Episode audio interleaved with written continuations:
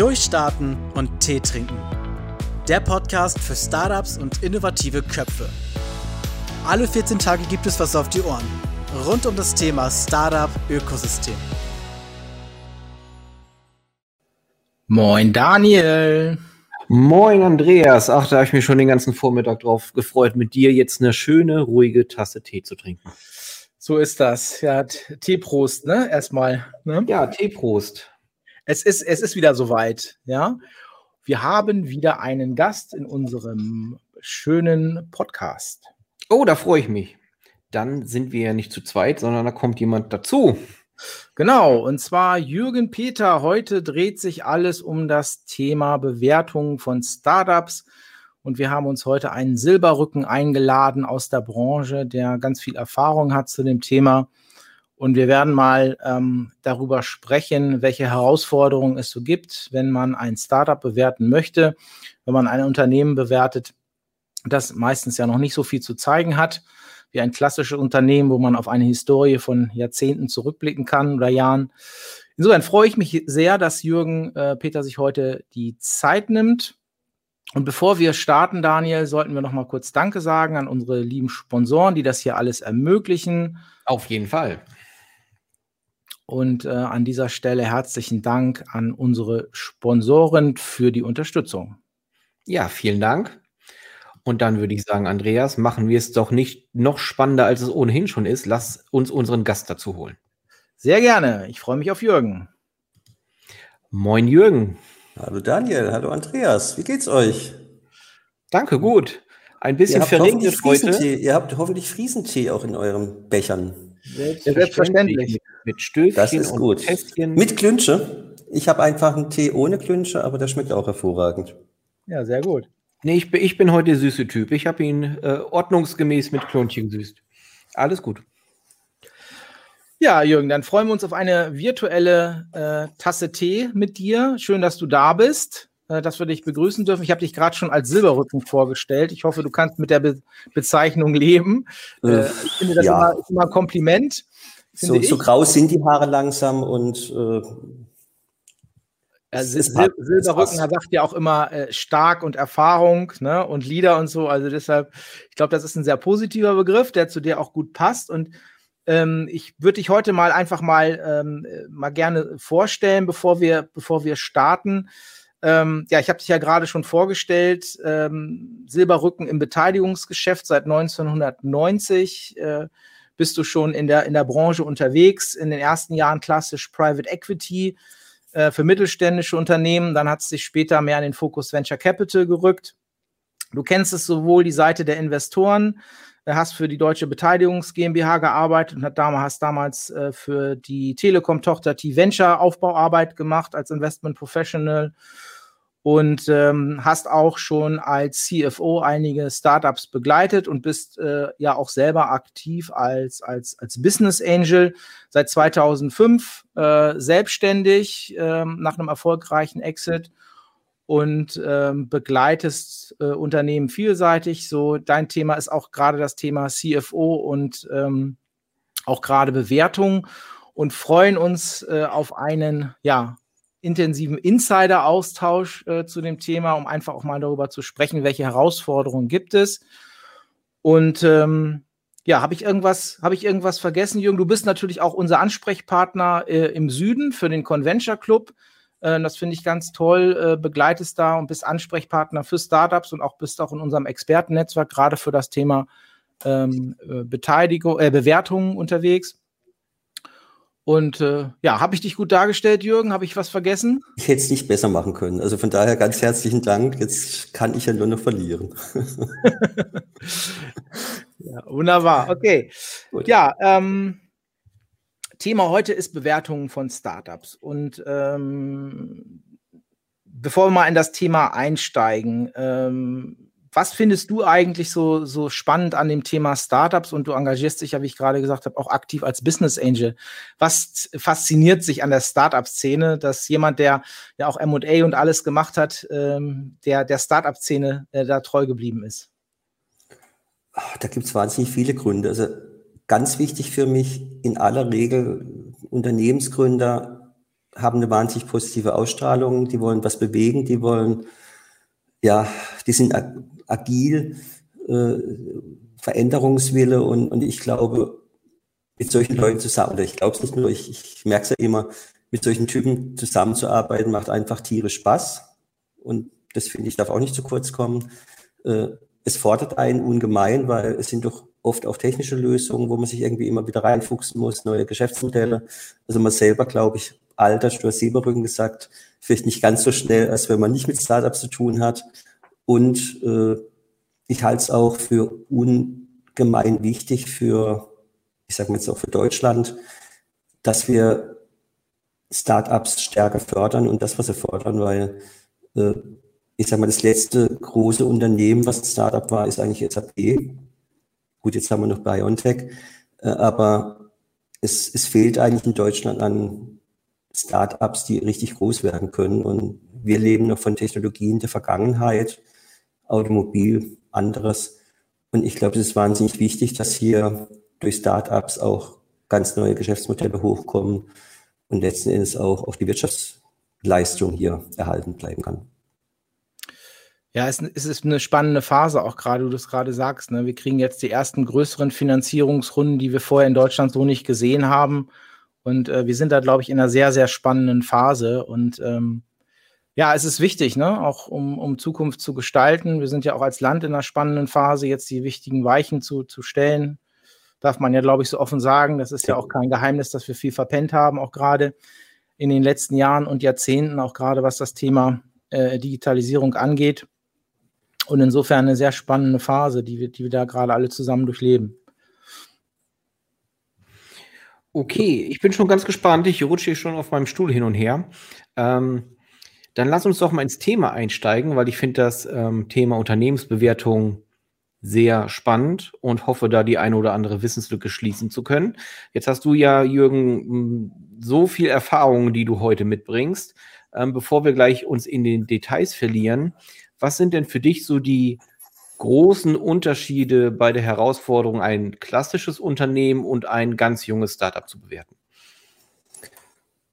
Man kann es relativ einfach, glaube ich, auf den Punkt bringen. Äh, die klassische, also die klassische Bewertung an, an etablierten Unternehmen hat den riesen Vorteil, man hat eine Historie, auch eine langfristige Historie oft.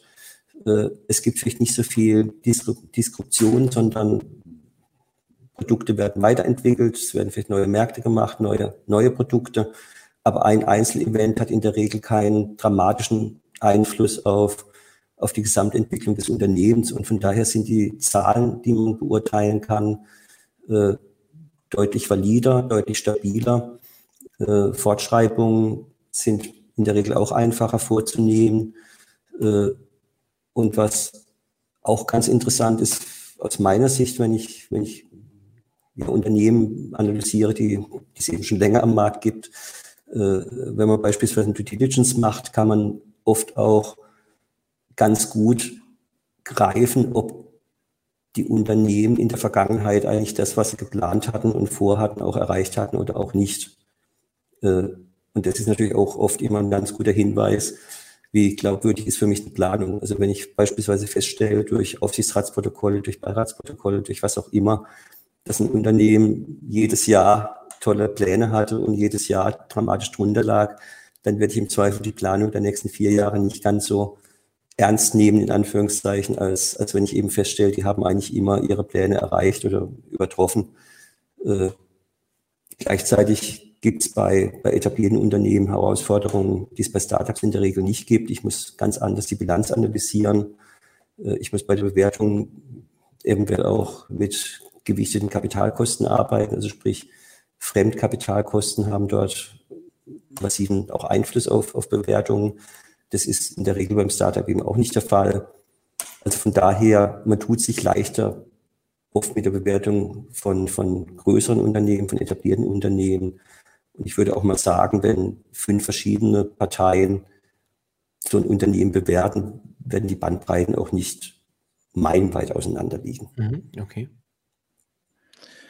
Ja, wenn wir jetzt mal bei den, bei den Basics äh, sind, Jürgen, was braucht man denn äh, als Grundlage, um jetzt bei einem Startup das ja noch nicht, wie du es da gerade gesagt hast, diese Historie vorweisen kann. Äh, was braucht man da, um überhaupt in die äh, Situation bekommen, eine, eine Bewertung überhaupt äh, auf den Weg zu bringen? Also für mich ist die, aber ich komme natürlich aus der Zahlenwelt, für mich ist eigentlich immer der Businessplan die ganz wesentliche ja, Thematik, äh, wobei Businessplan eben wirklich beinhaltet und beinhalten sollte, mit was für Produkten, mit was für Dienstleistungen gehe ich auf den Markt, äh, warum glaube ich, gewisse Preise am Markt erzielen zu können. Oft gibt es das Produkt ja noch gar nicht, dann ist es natürlich auch sehr schwierig herzuleiten, warum ein Kunde Preis X bereit sein kann oder wird zu bezahlen. Äh, es ist wichtig zu sehen, ob die Gründer äh, für sich Logiken haben, warum glauben sie gewisse Umsätze wann erzielen zu können, äh, wie lange dauert es, bis sie Break-Even haben, wie lange dauert es, bis sie vielleicht ein Produkt fertig entwickelt haben. Gerade im Seed-Bereich ist ja oft so, dass ja, das schlicht und ergreifend noch gar kein Produkt da ist und da wirklich zu kalkulieren, kostet mich das 200.000, 300.000, eine Million, bis ich ein fertiges Produkt überhaupt mal entwickelt habe. Das sind natürlich wahnsinnig viele Stellgrößen, die, die schwer zu ermitteln sind, äh, die aber aus meiner Sicht wichtig sind, mit dem Startup durchzugehen. Und zwar weniger, um herauszufinden, ob die Zahlen komplett richtig sind. Das, das können sie gar nicht sein, sondern vielmehr, um zu lernen, was für Gedanken macht sich das Startup und sind die für mich plausibel. Ja, das kann ich so unterschreiben. Businessplan haben wir ja, haben wir gehört. Wenn ich mich an den ersten Businessplan erinnere, den äh, Björn und ich damals zusammen verfasst haben für die Gründung, für die Gründung unseres ersten Unternehmens, dann haben wir uns damals viele Gedanken gemacht und da ist viel reingeflossen. Und wenn man heute rückblickend da drauf guckt, dann ist dann doch vieles anders gekommen. Aber wir hatten zumindest eine Idee, in welche Richtung das geht. Und ähm, eine Zeit lang wurde dieser Plan dann auch eingehalten und irgendwann dann kommt die Realität und dann passt man halt den Plan an und dann stimmt halt nicht mehr das, was ich zu Stunde eins da reingeschrieben habe. Aber wenn wir schon bei dem Thema sind, ähm, um zu betonen, wie wichtig das denn ist, was ist denn so ähm, ein schwerwiegender Fehler, den man vielleicht als Startup macht und äh, in seinem Businessplan vergisst oder reinschreibt, was da nichts zu suchen hat? Vielleicht kannst du da ja ähm, dem einen oder anderen da draußen einen Tipp geben. Ah, da gibt es da gibt's natürlich viele Fehler, aber ich sag mal, ich vielleicht um die drei möglich aus meiner Sicht gravierendsten rauszuheben, äh, oft das Thema Verzettelung. Also sprich, ein Startup hat vielleicht 20 Produktideen oder hat gleich 20 Märkte, wo er glaubt, reingehen zu müssen und will dann mit dem Businessplan auch sofort alles abdecken. Äh, und ich, gerade in der Anfangsphase ist es wichtig, dass, dass sich ein Startup auch fokussiert. Ist natürlich auch davon abhängig, wie viele Ressourcen vorhanden sind, also wie, wie schnell kann ich Parallelthemen angehen. Aber in aller Regel äh, ist ein häufiger Fehler, dass, dass die Startups vielleicht in kürzerer Zeit zu viel wollen und nicht sagen, wir machen eine Schneise, die wir mal durchbrechen. Äh, und ab da geht's dann, skaliert es eben auch in andere Märkte oder mit anderen Produkten. Also das ist, glaube ich, ein ganz entscheidendes Thema. Das, das passiert häufig.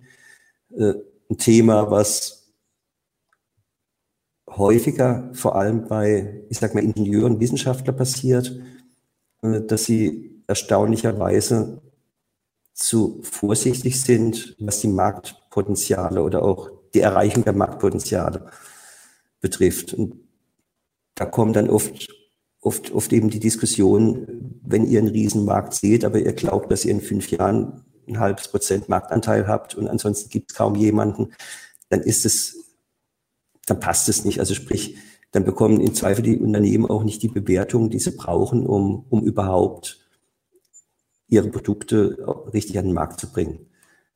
Also das ist, das ist was, was oft gerade bei, bei Wissenschaftlern der Fall ist, dass sie eigentlich, zumindest was das Marktthema betrifft, äh, viel zu konservativ planen was ich persönlich sympathisch finde.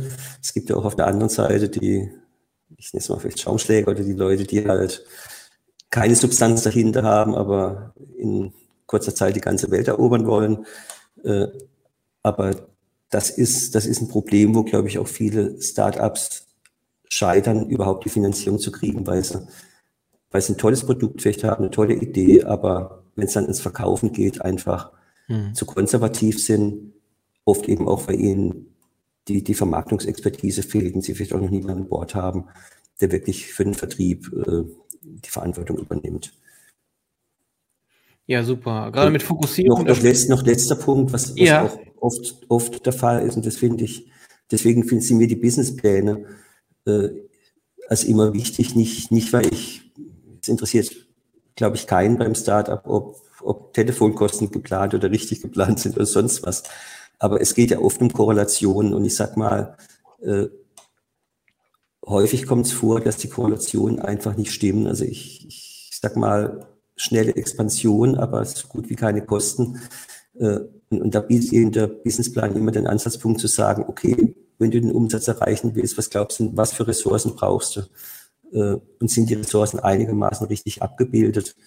Wohl wissend, es kommt, es kommt immer anders wie geplant. Aber ich glaube, wenn jemand weiß, was er sich gedacht hat und es plausibel ist, dann kann er eben auch, wenn sich Änderungen ergeben, relativ einfach nachjustieren. Ich glaube, wenn ich das da mal ergänzen darf, Jürgen, ich glaube, das ist auch ein wichtiger Punkt, den, den, den wir sehen.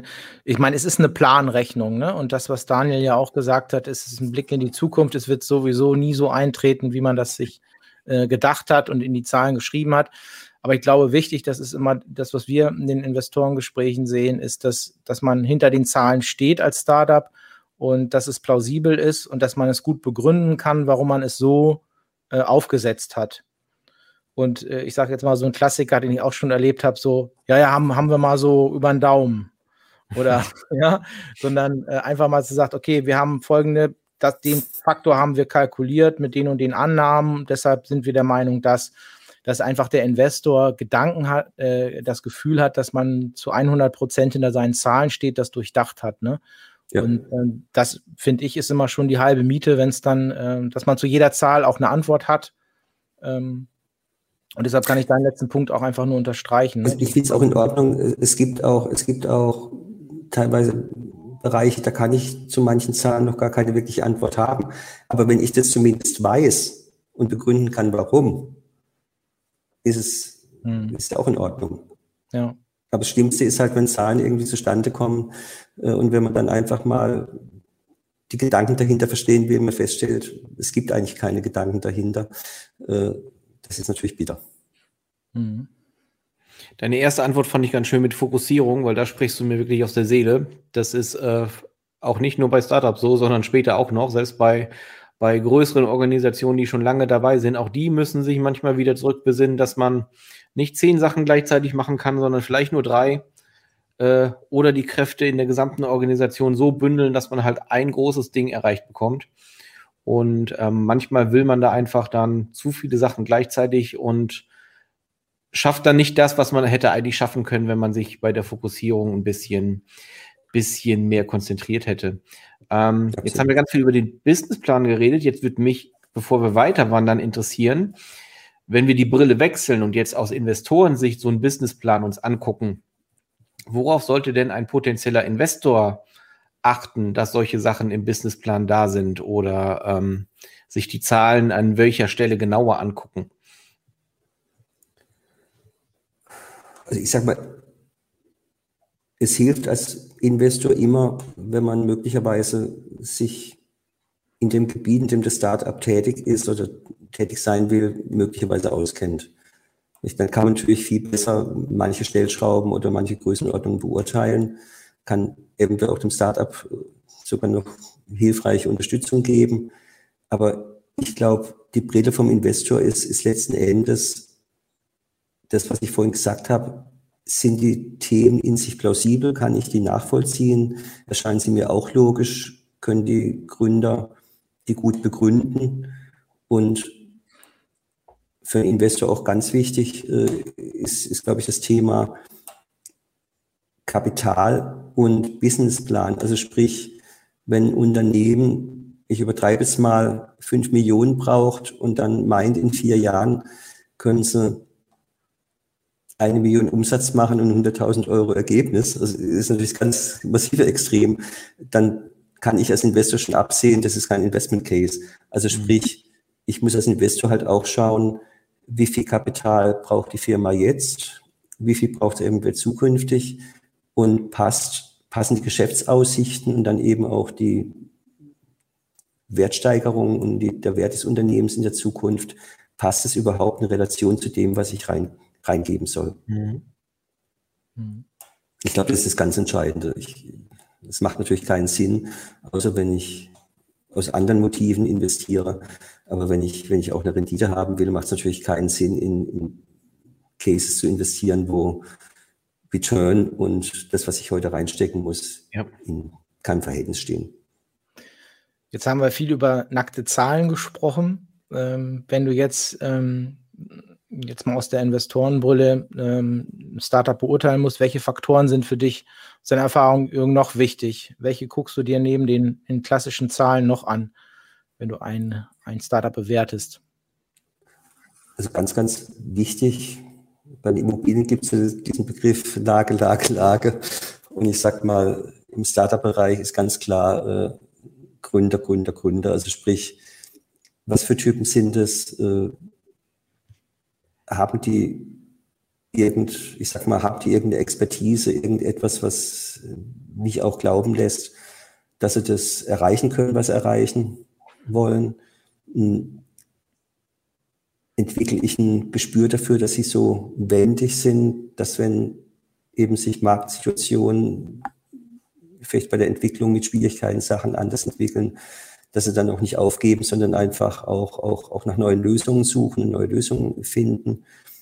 Äh, und drittens sind die Leute mir so sympathisch, dass ich mir auch vorstellen kann, über drei, fünf, sechs, sieben Jahre quasi mit denen wirklich mich eng zu verwandeln. Hm. Also der Faktor Mensch und Menschlichkeit ja. und Nasenfaktor. Ne? Ja.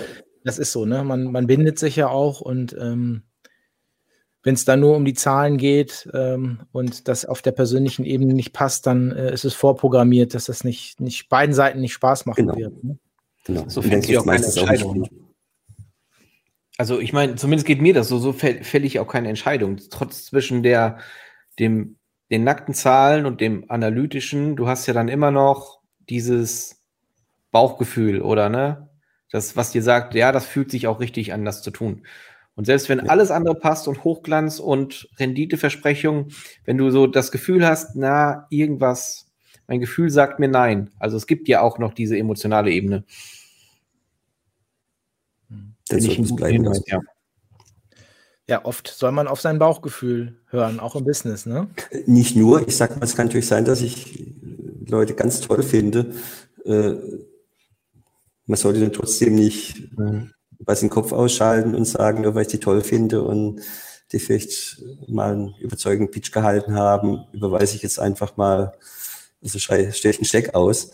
Hm, aber ich, ich glaube, das ergibt sich ja, wenn man häufiger mit den Gründern zu tun hat, wenn man über Themen diskutiert, wenn man über Vorstellungen diskutiert, äh, dann, dann stellt sich ein ganz gutes ja, Gefühl in Anführungszeichen raus, kann ich mit denen auch und kann ich mit denen möglicherweise auch in, in Phasen, wo, wo es halt nicht so rund läuft, äh, ohne dass ich dann einen Eindruck habe, man, man bekriegt sich. Mhm.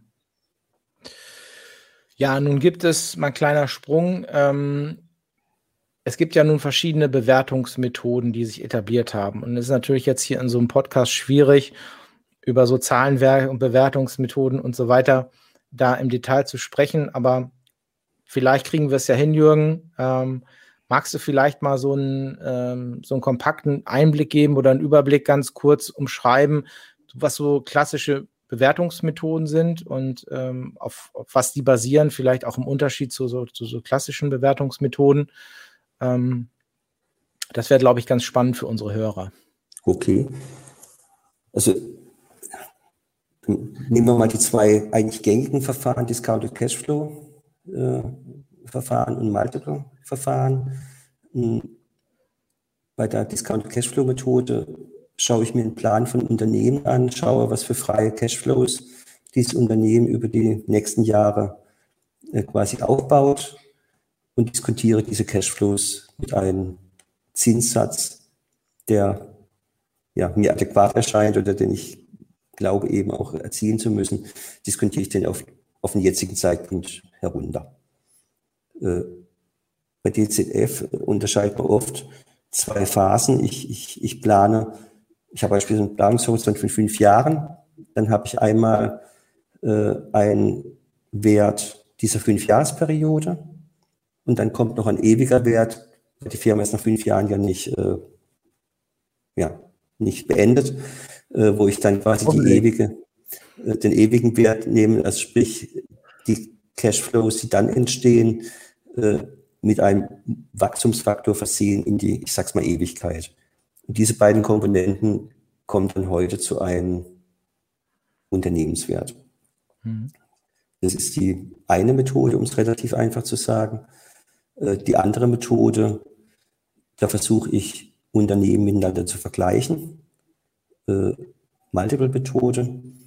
Äh, das geht so, dass ich mir bei etablierten Unternehmen relativ einfach die aktuellen Zahlen oder die Planzahlen vom aktuellen Jahr, möglicherweise auch noch die vom nächsten Jahr anschaue und sage, okay, das Unternehmen macht 5 Millionen Umsatz, eine Million Ergebnis.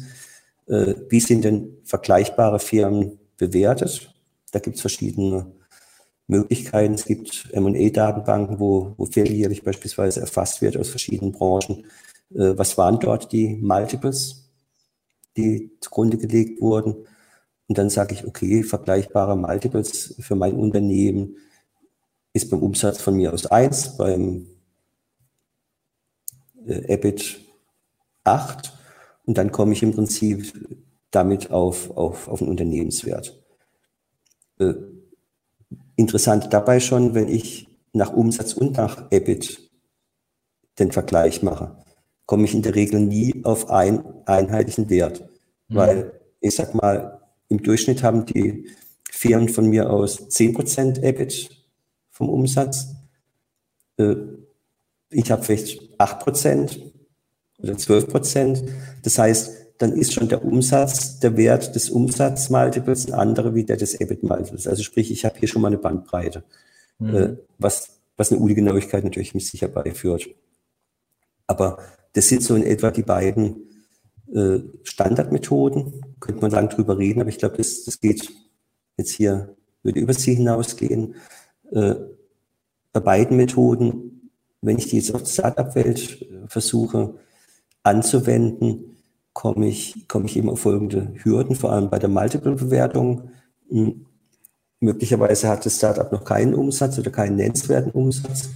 Äh, Gewinn wird es ziemlich sicher auch keinen, keinen machen.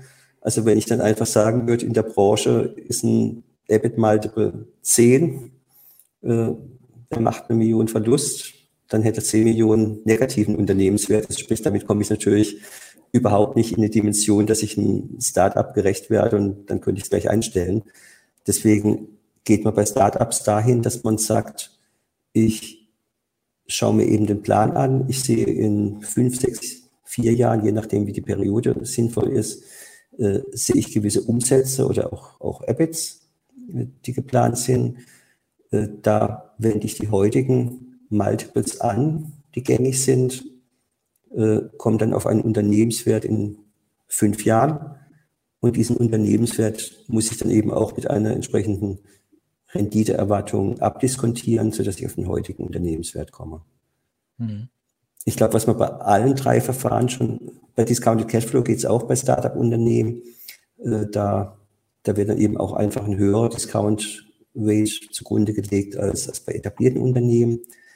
Aber was, glaube ich, alles schon zeigt, ich lege irgendeinen Diskontierungssatz zugrunde. Hm. Äh, ich vergleiche irgendwelche Multiples, wenn ich, ich sag mal, die heutigen Branchen-Multiples sind ziemlich wahrscheinlich nicht die gleichen wie die in fünf Jahren, wenn ich vielleicht einen Exit machen kann. Das heißt, da gibt es wieder Unsicherheiten. Also ich, ich, ich rede über so viele Komponenten, die einen dramatischen Effekt auf den Unternehmenswert haben können, äh, sodass ich eigentlich nie auf einen eindeutigen Unternehmenswert kommen kann. Ich kann mich dem annähern. Hm. Das ist ein guter Punkt. Du sagtest gerade zum Beispiel bei dem Multiple-Verfahren, dass man sich auch das nicht nur das aktuelle Jahr anguckt, sondern vielleicht auch das Vorjahr und das, was im nächsten Jahr geplant ist. Jetzt haben Startups ähm, ja auch unterschiedliche Lebenszyklen. Also vielleicht stehe ich gerade davor, in ein Startup zu investieren, das ganz frisch dabei ist, also Early Stage. Ähm, oder es ist schon ein bisschen länger da und steht vor der Serie B. Magst du da ein bisschen was zu erzählen, was, wie das denn noch zusammenhängt mit dem Le Lebenszyklus eines Startups?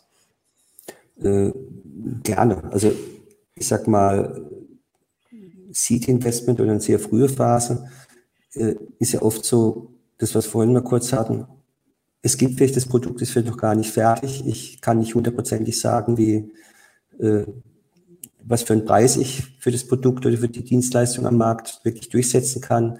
Also sprich, ich habe in dieser Phase extrem hohe Unsicherheiten.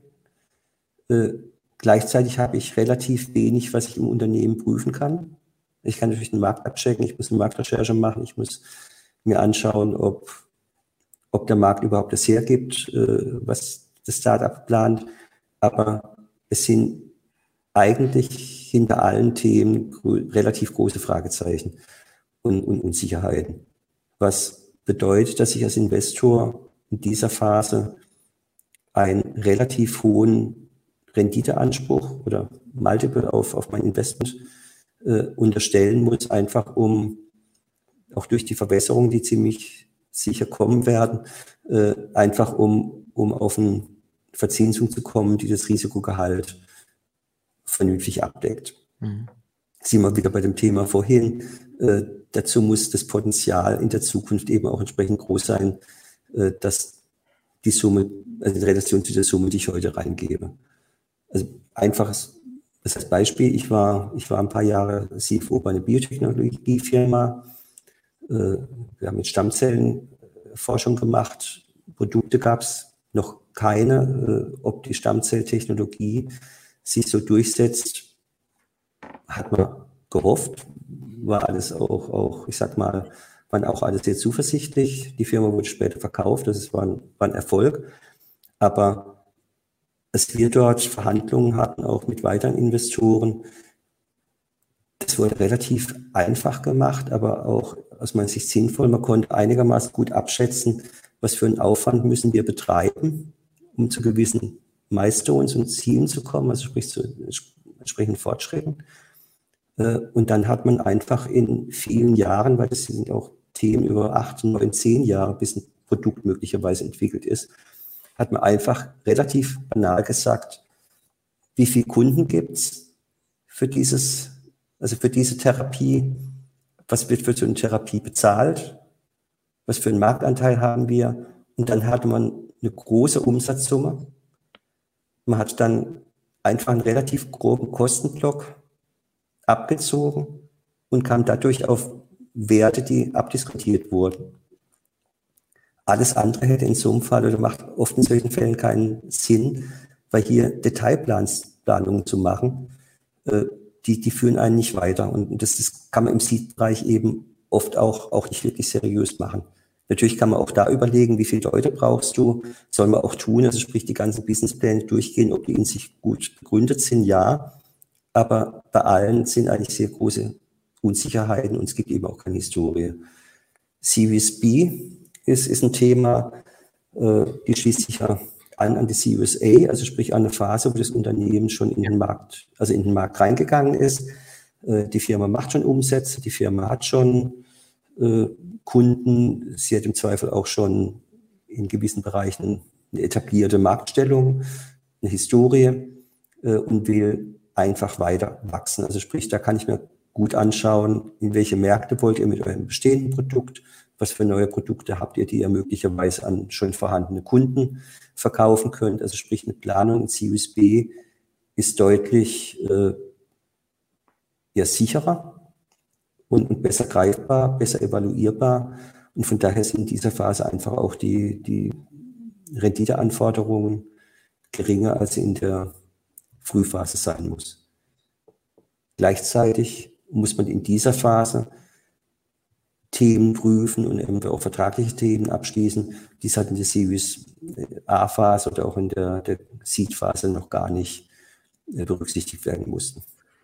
Wie der Klassiker Chancen und Risiken, ne? je nach Phase. Ja. Und äh, dann natürlich, wenn es später ist, gibt es natürlich auch mehr zu prüfen, mal ganz pauschal gesagt. Äh, ist natürlich der, der Vorgang dann auch komplexer, als wenn ich gerade am Anfang bin. Ne? Ja, genau. Ist nachvollziehbar. Mhm. Aber dann lernen wir ja daraus, also es gibt diesen einen richtigen Wert der Unternehmensbewertung, gibt es gar nicht. Also ich kann mich dem annähern. Ähm, ja, noch einmal zusammengefasst als Praxistipp, wie, wie näher ich mich jetzt richtig einem Unternehmenswert?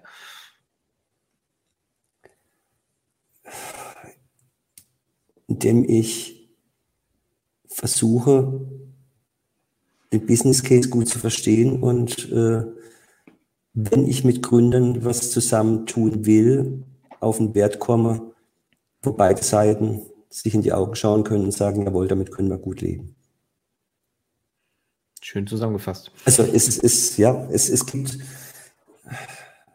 es, es gibt Fälle, da der eine sieht einen hohen Wert, der andere sieht nur die Risiken und glaubt nicht dran. Also es müssen eigentlich beide nachher an die an gewissen Erfolg glauben und ja, ein Deal kommt nur zustande, wenn idealerweise, wenn beide Seiten auch wirklich sagen, jawohl, es ist für mich eine Art Kompromiss, mit dem ich aber auch, zu dem ich stehen kann, mit dem ich leben kann. Äh, ich habe früher, als ich noch bei T-Venture war, hatten wir es häufig, dass irgendwelche Unternehmer kamen und dann aus unserer Sicht abstruse Wertvorstellungen hatten. Und wenn wir dann einen Bruchteil genannt haben und die wollten dann darauf eingehen, war für mich immer das Thema, haben sie das andere ernst genommen oder zügen die irgendwie, wenn sie darauf eingehen, fast schon ein Messer in der Tasche, weil sie das Zähneknirschen machen das wird dann auch keine gute Basis. Mhm. Es, also gibt, es, gibt, es gibt Möglichkeiten, wenn man, wenn man weit auseinander liegt und zusammenkommen will, mit Bonus-Malus-Modellen und allem Möglichen. Aber ich, ich, ich sag mal, gerade in der frühen Phase finde ich auch, sollte man es nicht zu kompliziert halten. Weil Nein, alles, was ich in der frühen Phase kompliziert mache, äh, hat ja auch wieder Effekte und oft eben auch, auch komplizierte Effekte auf die nachfolgenden Finanzierungsrunden. Na, letztendlich hat man ja immer auch zwei Interessenlagen, die, äh, die zwar ein Ziel haben, aber erstmal grundsätzlich unterschiedlich ist und wie es immer so im Leben ist, ne? Der gesunde Mittelweg und ähm, man, man klopft die Erwartungen ab und äh, das muss dann auch zusammenpassen, ne? wie du es ja. gerade so schön äh, zusammengefasst hast, Jürgen. Ne? Ja, vielen Dank, Jürgen. Jetzt sind wir schon, sind wir schon bei meiner Abschlussfrage. Äh, das war wieder sehr kurzweilig. Ja, ähm, äh, sind wir schon fast wieder eine Dreiviertelstunde am Quatschen, am Tee trinken. Meine Abschlussfrage. Kam gar nicht dazu. Kam gar nicht dazu, ja. Äh, meine Abschlussfrage an dich. Ähm, meistens ist es bei uns immer so ein, so ein Appell und äh, diesmal ist es ein Tipp ähm, so als Insider, wenn du jeweils dem Startup oder dem Investor auf der anderen Seite äh, mal einen Tipp geben dürftest, welcher Tipp wäre das aus deiner Praxis?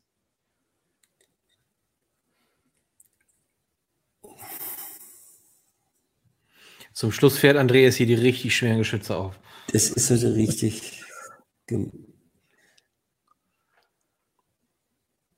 Ja, ich sag mal, den anderen und auch dessen Bedürfnisse oder Sorgen, äh, Einschätzungen ernst nehmen. Und zwar von beiden Seiten und, und von beiden Seiten auch versuchen, äh, auf ein Niveau zu kommen, also sprich, wenn es um Bewertung geht, äh, was in Richtung Ausgewogenheit ausgerichtet ist. Stichwort Augenhöhe. Augenhöhe. Mhm. Ja. Und ich sag mal, aus Seiten von Investoren, das ist, glaube ich, gerade bei euch im, quasi im, im Emsland ja ein Thema mit den vielen Mittelständlern, den ihr habt. Ich glaube, da auch von Seiten des Investors immer noch die Frage, investiere ich in einen Fall, weil er mir Spaß macht? Oder investiere ich in einen Fall, der mir Spaß macht, aber wo ich auch als Unternehmer oder mit meinem Unternehmen zusätzlich was einbringen kann? Mhm.